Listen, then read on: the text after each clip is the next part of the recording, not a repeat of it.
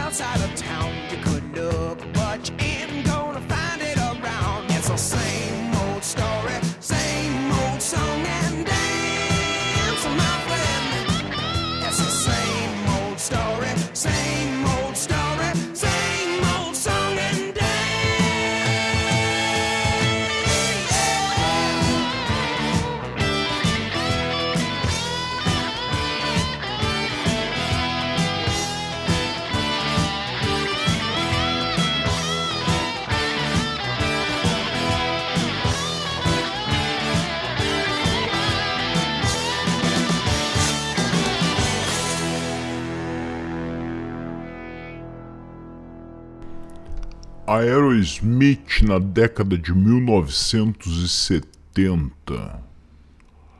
Aerosmith é uma banda norte-americana de rock, por vezes referida como The Bad Boy from Boston, os garotos maus de Boston.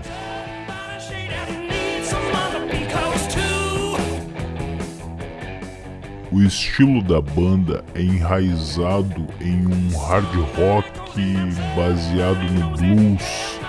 Também incorpora elementos do pop, do pop rock, do heavy metal e do rhythm and blues.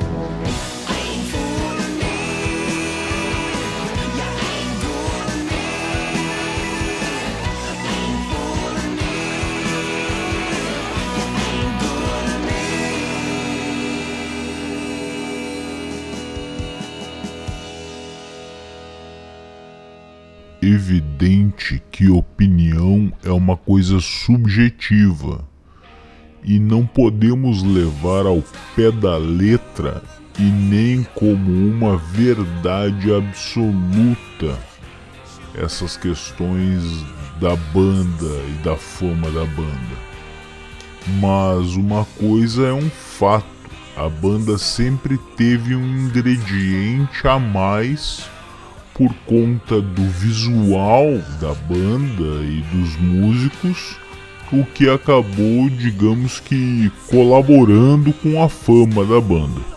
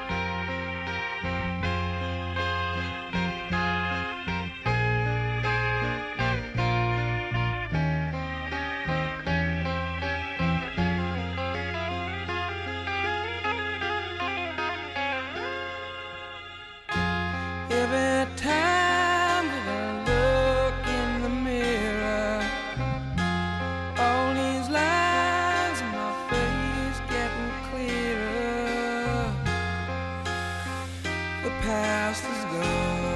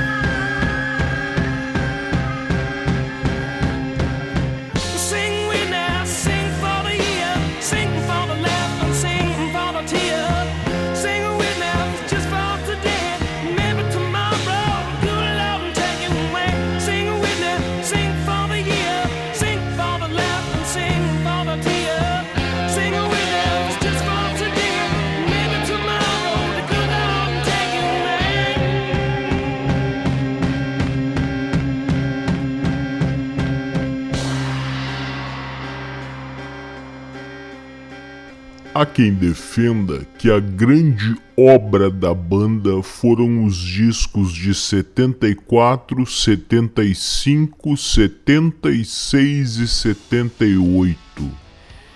E esses críticos são os mesmos que condenam o trabalho da banda no ano de 2012, dizendo que tinham colocado a história toda por água abaixo depois do trabalho de 2012.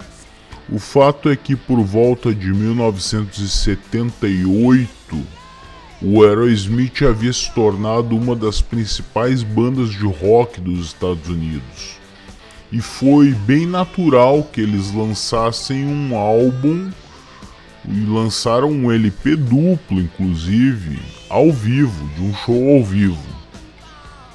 Com um mínimo de overdubbing no disco para corrigir eventuais falhas, o resultado final do disco foi de pirar cabeções e uma representação perfeita de como eram os shows da banda na sua fase mais selvagem e roqueira.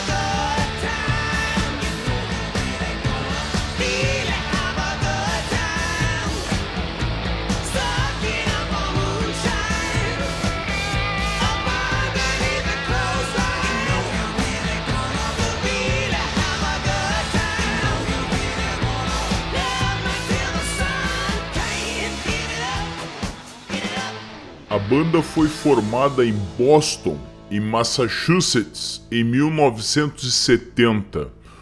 O guitarrista Joy Perry e o baixista Tom Hamilton, originalmente integrantes de uma banda antiga chamada Jam Band, se encontraram com o vocalista Steve Taylor e o baterista Joey Kramer, e o guitarrista Ray Taban. Em 1971, o Tabano foi substituído por Brand Wiltford e a banda começou a atrair seguidores na cidade de Boston.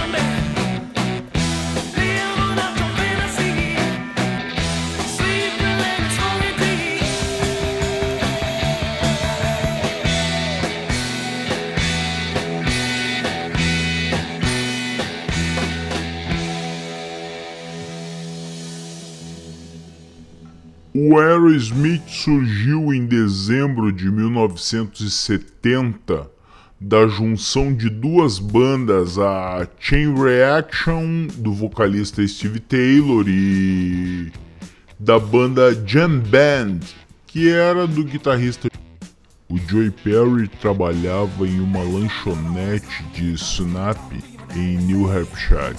E lá ele conheceu um cliente chamado Steve Taylor. E quando o Steven viu a. Eles tocaram uma música chamada Heart Snake Shake. E a partir desse momento surgiu o embrião do Aerosmith.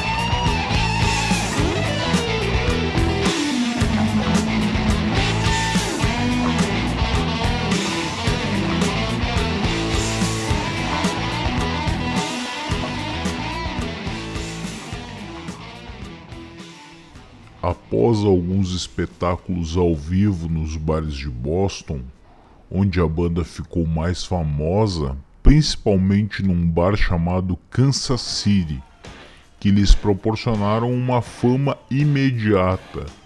O Aerosmith assinou um contrato com a editora Columbia Records em 1972 e gravou seu primeiro álbum de estreia em duas semanas.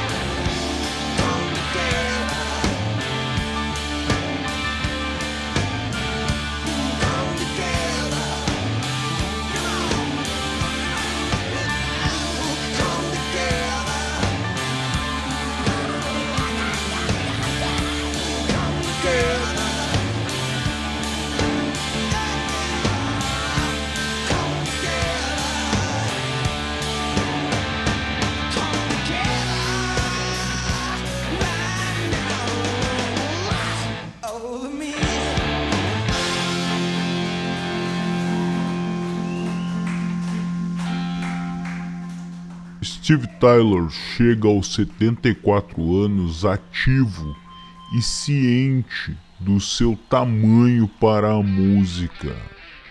Inclusive, no aniversário dele de 70 anos, ele lançou uma pérola. Ele falou o seguinte: Eu sei que eu vou viver para sempre, mas. E aí deu uma risada. Eu tinha um título para uma música chamada Twenty Summers, que é 20 verões, tá? Numa tradução livre. E aí os caras da banda chegaram e perguntaram para ele, tá, mas o que, que significa isso? E ele respondeu, bem, é tudo que me resta. É uma maneira sombria de olhar para isso. Ou seja, ele estava com 70 anos e ele acreditava que ia chegar até os 90, que teria mais 20 verões.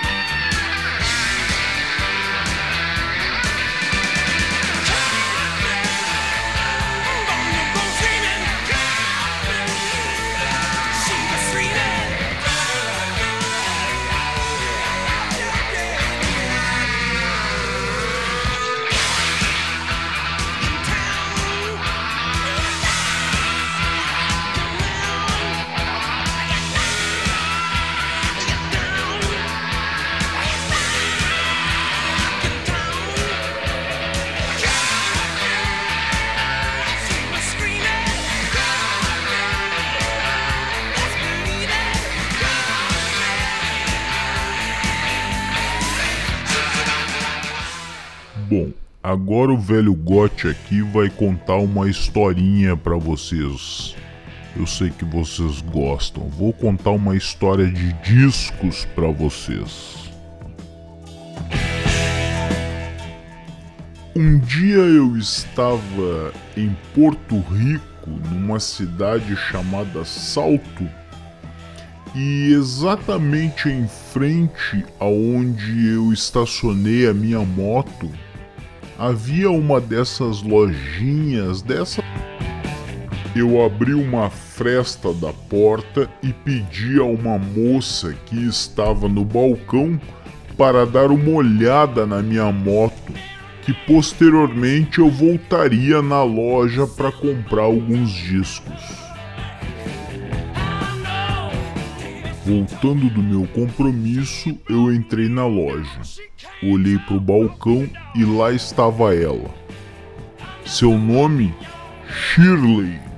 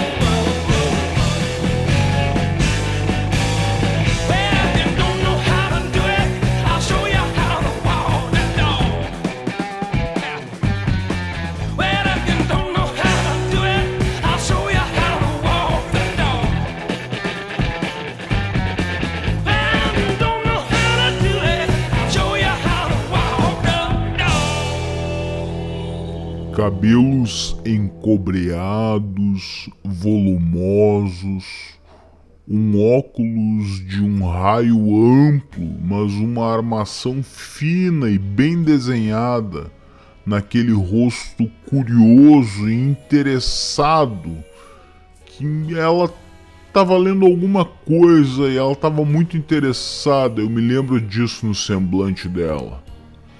Bom, por falar de discos, voltando ao Aerosmith, os primeiros cinco anos entre 73 e set... principalmente depois dos álbuns Get Ring de 74, Toy in the Act de 75, Rocks de 76 e o Live Bottle de 78, que eu havia citado anteriormente.